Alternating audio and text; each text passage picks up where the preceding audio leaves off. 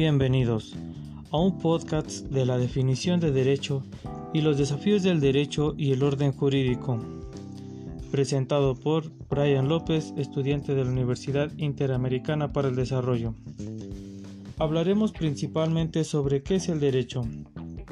Para definir el derecho, debemos considerar que su creación obedece a la necesidad de regular las conductas contrarias a la razón. Igual su motivo es prevenir conductas o hechos antijurídicos dentro de una sociedad.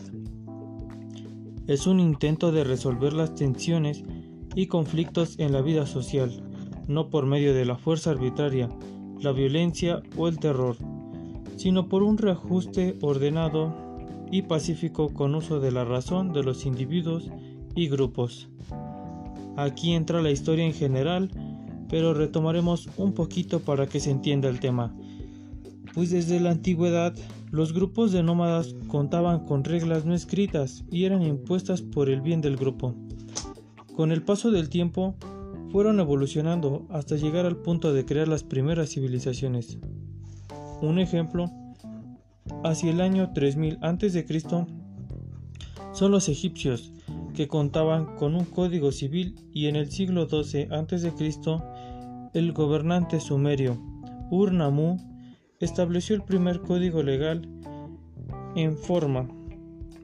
Alrededor del año 1760 a.C., el rey Hammurabi formalizó las leyes preexistentes en un código que se considera el claro antecedente de los que aparecieron después y nos rigen hasta la fecha.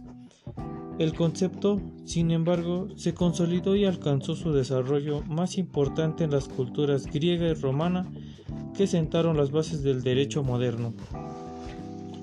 Otro ejemplo de derecho en aquellas civilizaciones era cuando rendían tributo a los emperadores, que desde aquel entonces hasta la actualidad es el pago de impuestos, que en su origen el rendir tributo les garantizaba el control sobre la población por una parte y por la otra los súbditos eran sometidos. Igual como otro ejemplo del derecho de las antiguas civilizaciones está Roma, una de las culturas que llegó a un punto máximo de grandeza, y aquella excelencia que alcanzó el Estado romano se debió a los ilustres hombres y mujeres que forjaron su historia. Ellos se profundizaron en una, en una gran variedad de temas. Y uno de ellos era la jerarquía y repartición de los poderes, pues tenían una estructura que hasta hoy en día es utilizada por muchas naciones. Era la división del poder ejecutivo, legislativo y judicial. Que bien, hablando de la separación de poderes en un Estado, es vital, pues deben mantenerse separados para establecer un sistema de controles y equilibrios que limite las facultades del gobierno y procure los derechos individuales. Empezamos pues a dar una explicación breve de cada uno de ellos. El poder legislativo se encarga de producir las leyes. El poder judicial tiene el propósito de aplicar las leyes generales a casos particulares. Y el poder ejecutivo hace efectivas las decisiones de ambos poderes y se encarga de la administración general de un país.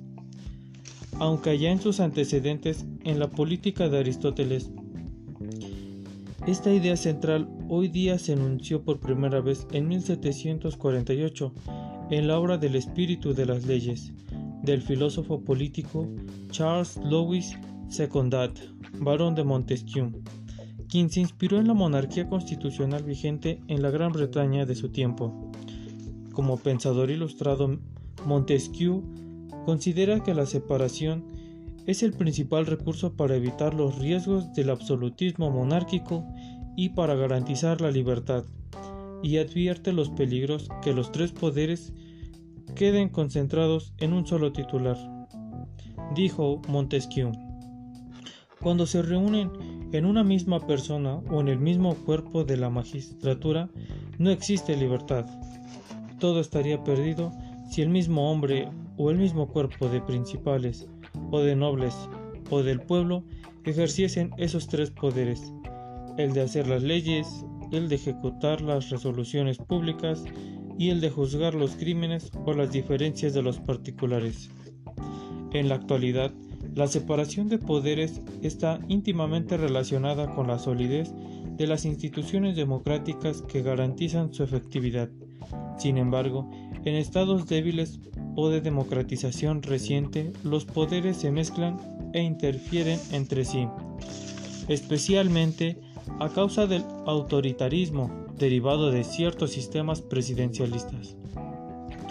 Y bueno, hasta en la Constitución mexicana aclara la separación de poderes en su artículo 49 y estipula que no podrán reunirse dos o más de estos poderes en una sola persona o corporación, ni depositarse el legislativo en un solo individuo.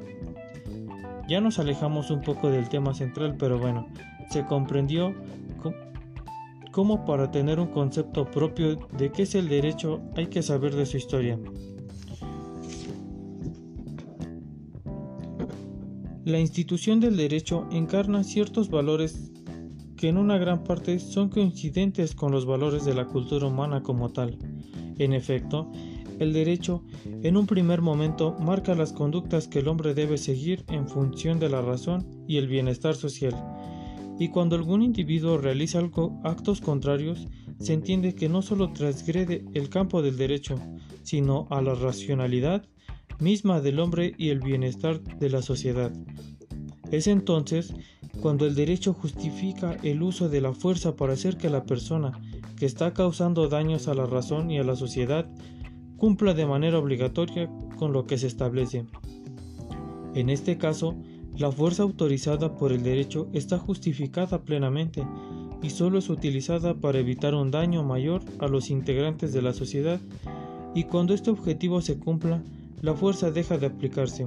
Por ejemplo, cuando un delincuente es detenido por la policía y encarcelado, el uso de la fuerza se ejerce solamente para su detención y vigilancia en el tiempo que dure su encarcelamiento, con la finalidad de evitar que el inculpado dañe a otros integrantes de la sociedad y para lograr su rehabilitación.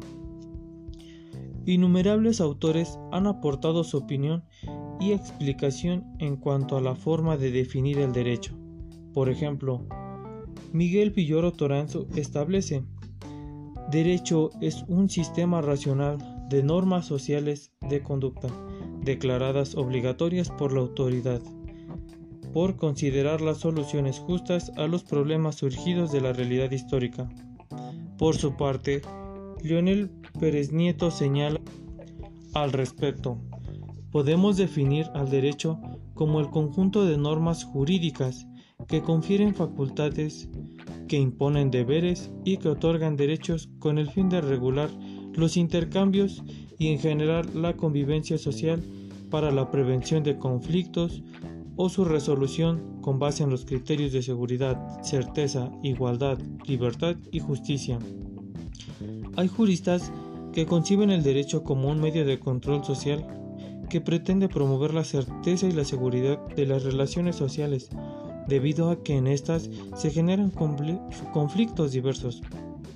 Esta doctrina es la única que está adaptada a un orden social en el que el derecho reina como instrumento supremo de un control social.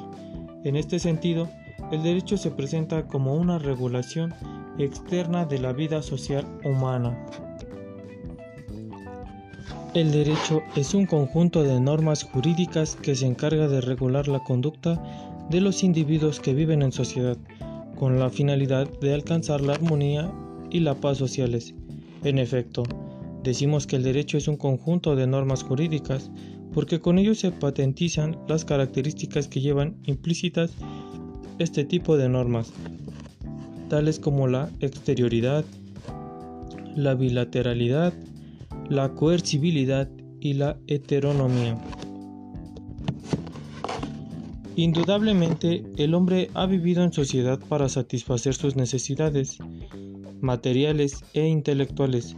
Sin embargo, la agrupación de los hombres no hubiese tenido éxito si ésta se hubiera dado de manera desordenada. En efecto, la ordenación y regulación de la conducta a través de las normas es lo que ha permitido, en la mayoría de los casos, que las personas vivan en sociedad en condiciones aceptables, pues el orden y el respeto son elementos básicos para la convivencia de una colectividad que aspira a mantenerse unida y, y en constante desarrollo. No obstante, es necesario considerar que la importancia del derecho consiste en regular el orden, la paz, el bien común y la justicia social, para lo cual se han instituido una serie de normas jurídicas que buscan regular los lineamientos más elementales de la dignidad humana e instituirlos como obligatorios en un lugar y tiempo determinados y que al aplicarlos se garanticen los objetivos propios del derecho. Bueno, pues esto fue todo, espero se comprenda, gracias.